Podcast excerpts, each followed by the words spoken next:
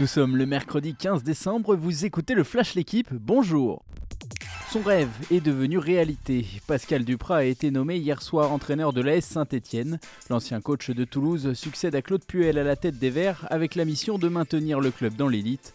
La SSE est dernière de Ligue 1 avec 12 points, 3 unités derrière Metz, l'actuel barragiste. Duprat a signé un contrat jusqu'à la fin de saison. Il arrive dans le Forez avec un préparateur physique qui s'ajoute au staff actuel. Il dirigera son premier match dimanche contre Lyon-Duchère en Coupe de France. Il y a presque un an, l'Olympique lyonnais était champion d'automne. Aujourd'hui, le club rodanien n'est que 13e de Ligue 1. Juninho a annoncé son départ. Peter Bosch n'a pas les résultats escomptés. Comme souvent, quand l'OL va mal, Jean-Michel Aulas sort du bois. Le président lyonnais regrette dans l'équipe le départ de son directeur sportif. Il en profite également pour conforter son entraîneur néerlandais, mais affirme qu'il ne survivrait pas très longtemps à une 13e place au classement.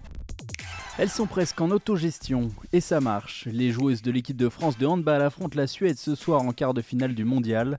Impeccable dans cette compétition avec 6 victoires en 6 matchs, les Bleus décident en grande partie elles-mêmes des stratégies offensives et défensives à mettre en place en accord avec leur sélectionneur. En cas de succès, Graz Zahadi et ses coéquipières affronteront le Danemark en demi-finale.